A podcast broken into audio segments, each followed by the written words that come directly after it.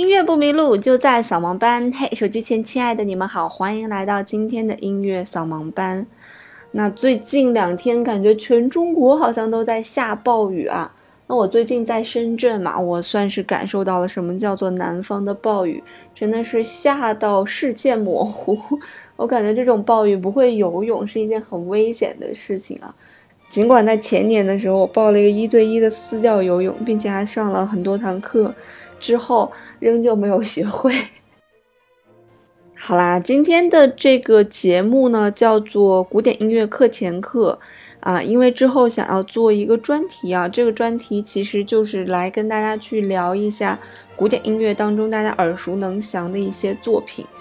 嗯，很多人在听这些解析古典音乐作品的这些欣赏课的时候，都会一头雾水，因为我发现里面的很多词会造成很多人的一个理解的一个盲区。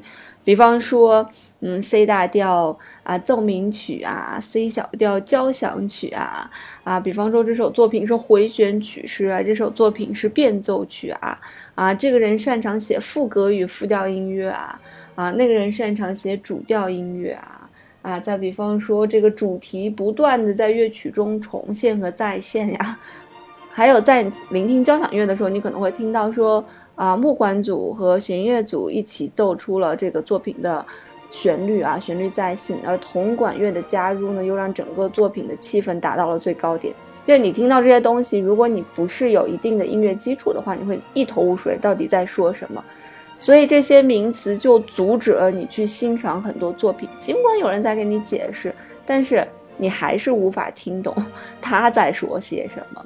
所以后续的节目呢，我们会有呃课前课和这个正规的去欣赏这个古典音乐的呃这样两个部分来组成。那有一些古典音乐可能会非常简单，那我们就会把这个课前课的内容和古典音乐的内容加在一起来去跟大家讲。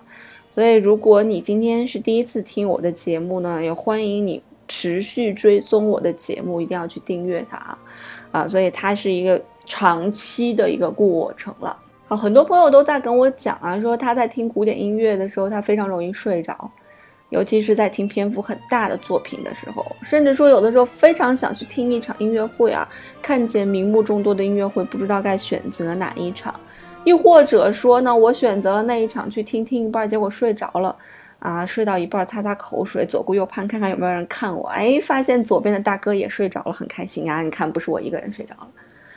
你之所以会睡着，其实这件事情不怪你，是因为这个音乐没有吸引到你，你才会睡着。那它为什么没有吸引到你呢？大多数人在听音乐的时候，他可能会要听这个音乐的旋律的优美，他觉得哇，这个旋律好优美，把我带到了某种情绪下。那我会觉得哇很好听，但是其实，在古典音乐很多作品的发展过程当中，它的呃音乐性，包括它的旋律好听，并不是它唯一所追求的。那它有很多音响上的追求，结构上的追求，或者站到整个音乐的长河里面来去聊它的这个作品在音乐长河里面做到了一个突破性的一个变化。啊，所以这是我们去听这个音乐会啊，听这首作品所要去听的东西。但如果你不知道这件事情，或者你也不知道这个作曲家是谁，他的背景，那你就没有可能说被这个东西而吸引。所以这个东西不怪你。所以也有人在讲说，你在听音乐会的时候，一定要做一件什么样的事情呢？一定要把音乐会当中的所有曲目都听熟再去听。啊，听音乐会是听熟的作品，而不是听生的作品。啊，你这个作品听得越熟，你在音乐会聆听的过程当中，你的收获就会越多。因为现场的那种音乐可给你的那种刺激感，和你去听 CD 的刺激感是完全不一样的。啊，现场音乐给你的那种感染力啊，是任何 CD 和这个网络的什么 MP3 呀这种 WAV 格式，哪怕它是无损的格式，哪怕你拿超级好的音响、上百万的音响去听，都无法取代的。那今天要跟大家来聊的这件事情呢，其实就是一个大小调的问题啊。因为我们在看很多古典音乐的作品的时候呢，你会发现它基本上只有一个东西叫做编号啊，和什么 F major 或者 F minor 啊这种词汇出现啊，或者什么 symphony 啊，concerto 会有这种英文的词出现。所以你在看这种东西的时候，你就会觉得压力很大，你根本不知道他在说些什么。那这是古典音乐的一大特点，就是很多古典音乐呢，它其实是没有标题的。啊，就是因为它一直一直都没有标题，直到在浪漫主义后期的时候，有人开始用标题去命名音乐了，甚至把这个东西拿出来当做一个音乐类型，叫做标题音乐啊，就是它给了你更具象的一种感觉，它用一个标题来限制住了你所聆听的东西，比方说邀舞，就是我来邀请你跳一支舞啊，对吧？但是你看，大多数以前的一些作品，那比方说你听肖邦，他可能会肖邦的夜曲，但是夜曲会有十九首，对吧？啊，你比方说听肖邦的叙事曲，那叙事曲可能会有四首。那他怎么去区别这些作品呢？他除了有作品的编号之外呢，他还会给你标注的一个东西，比方说就是 C 小调什么什么什么什么，或者 C 大调什么什么什么什么，啊，或者 F 大调 F 小调。那这个大调和小调到底是什么呢？今天我们就来解决这样一个问题啊。我尽量用最直观的语言把这件事情来给你解释清楚。我天生有一个本领，就是可以把很高大上的东西解释得很糙，所以我相信你如果认真的来聆听这后半节的节目，你应该是能够听懂什么叫做大调和什么叫做小调的。如果你实在没有听懂的话，你也可以去我的呃私信给我留言，微博给我留言，甚至去我的呃粉丝群啊 QQ 群幺五二八六二八八五去来骚扰我都 OK。这个广告打的是不是很好？好，下面我们来回归到正题啊。你有没有想过啊，为什么有些音乐和有些音乐听起来感觉完全不一样？有些音乐听起来似乎很明亮，有些音乐似乎听起来很阴暗，有些音乐听起来地域特点非常浓啊。新疆音乐，你就一听就知道它就是新疆音乐，对吧？啊，或者有一些地方小调音乐，印度音乐，你一听就知道是印度音乐。那为什么音乐你一听就会有这样一个特点在呢？要回归到一件事情上面，就是只要它是特点，它就一定会有一些规律在。那么谁来决定了这个规律？其实就是我们说的调来决定了这个规律。那大家一般比较熟悉的常说都是 C 大调，C 大调啊。那 C 大调这三个字其实代表了两种信息，第一种信息就是 C 啊，那既然有 C 还有 D 喽，对吧？那第二种信息就是大调，那既然有大调还就就有小调喽，对吧？那在我们的键盘上啊，你你百度一个。键盘的图片，你会发现在我们的键盘上呢，一共有十二个音，这十二个音会无限的循环下去，构成了我们音乐的很宽广的一个音域啊，就是音与音之间的一个跨度。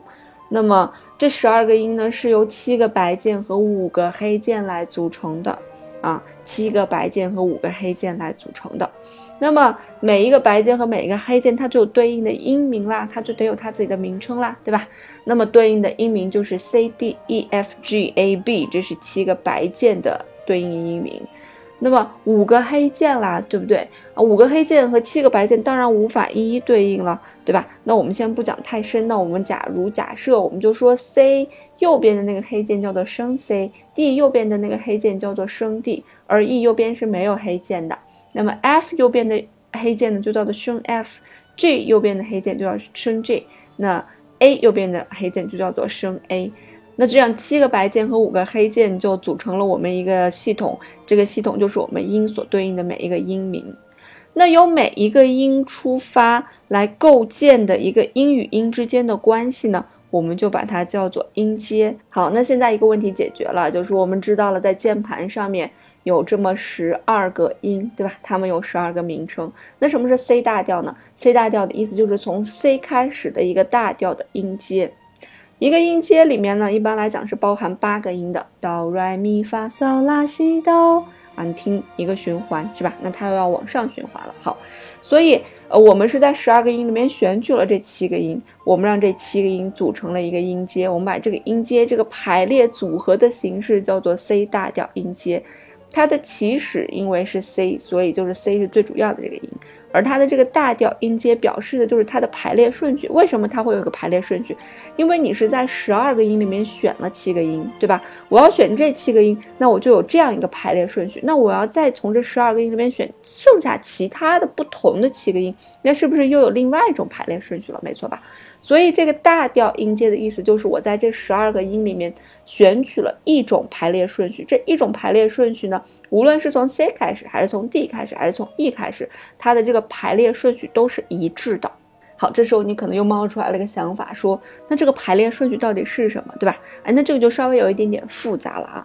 那我们来看一下那个琴键啊，你或者回想一下这个琴键啊。你看它的琴键是这个样子的，哆和 re 之间有一个黑键，对吧？re 和咪之间有一个黑键，而咪和发之间是没有黑键的。发和骚之间有黑键，骚和拉之间有黑键，拉和西之间有黑键，西和哆之间是没有黑键的。所以在我们哆来咪发嗦拉西哆的排列的过程当中，你就会发现有些音和有些音之间的排列中间有黑键，有些音和有些音之间的排列中间是没有黑键，这两个音是挨着的。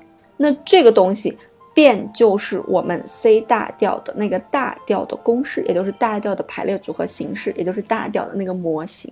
那如果把它套到 D 上面呢？那我要按照 C 上面的那个什么时候有黑键，什么时候没有黑键，或者再把它说的通俗易懂一点，就是什么时候中间要隔一个键，什么时候中间不去隔那个键。当你把这个公式套用到 D、E、F、G、A、B，还有那些升 C、升 D、升 F、升 G、升 A 上面，那么由不同的音去出发，它就构成了它的大调音阶。这就是它的大调，所以什么叫做大调？说直白一点，什么叫做 C 大调？它就是由 C 起始的，满足大调那个公式的一套音阶，就是 C 大调。那 E 大调呢？就是从 E 起始，满足那个公式的，就是 E 大调。那有大自然就有小了，对吧？那所以我们有小调音阶。那小调音阶这个排列组合的形式就和大调不一样了。当然，小调它还有很多很复杂的东西，我们可能会讲到后面再去跟大家去涉及到。那今天就不去涉及到了。那包括我们后面会听到过，说中国的一些音乐呀，它都采用的是五声调式，只要牵扯到调这个字，那它就一定是满足了某种规律，也就是我们说的某种模型。那五声调式又是区别于大调和小调的另外一种调式。什么叫五声？我们说了，原先我们在十二个音里面选取了七个音构成了音阶，那现在呢，我在十二个音里面只选取了五个音来构成了音阶，那就是五声调式啦啊。那具体它是怎么排列的呢？你就暂时先不要去知道它，这样的压力就太大了。所以，我们现在来简单的来听一下 C 大调的音阶和小调的音阶啊，它的感觉有什么不一样？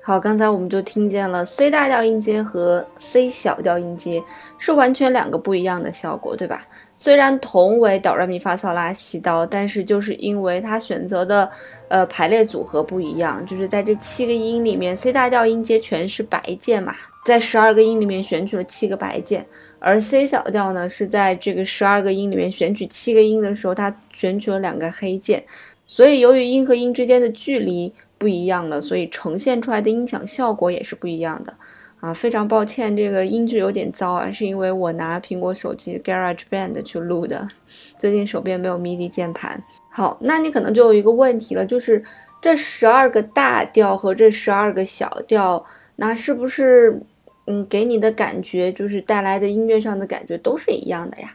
其实并不是这样子的。如果再要细去聊的话，每一个大调的音阶都会有一个自己的色彩。